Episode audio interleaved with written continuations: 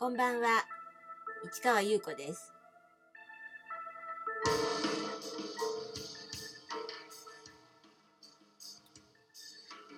3月17日水曜日。詩人はささやく64回目をお送りいたします。今日は水曜日だから、えー、マリネの告白、きましてメルマガでね配信しました。それからマリネの告白の朗読バージョンもねアップしました。うん。そしてそうあのーバースデー部でね発表する、あのー海賊本ね今日やっとね仕上がりました。うーんボルト本なんですけど私の海賊本は。うん。どんなボルトにするかとか閉じ方とかねどういう風にしようかなとかいろいろ考えてまたね今までと違っ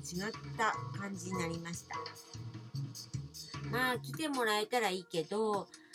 遠い人はね来れないでしょうから写真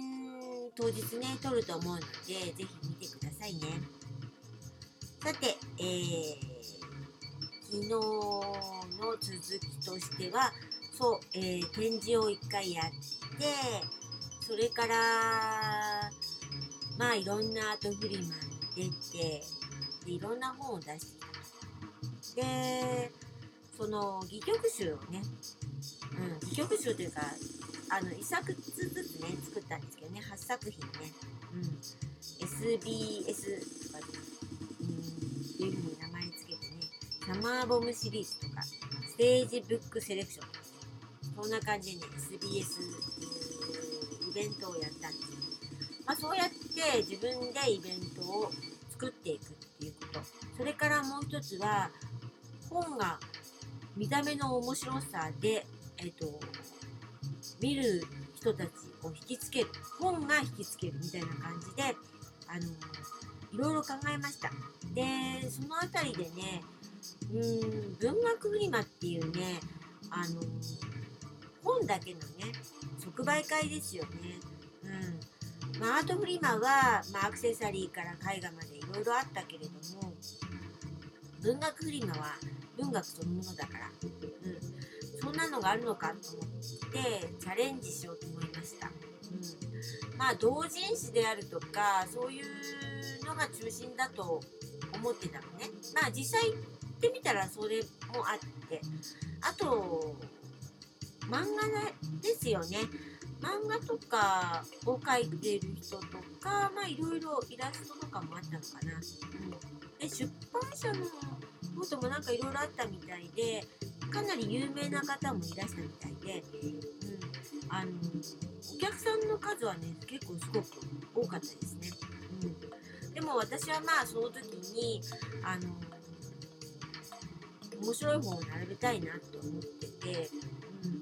でまあいろいろその頃にはあのねなんかそういう戯曲とかも本にしたりしてたから、うん、もう一つなんかって思っててで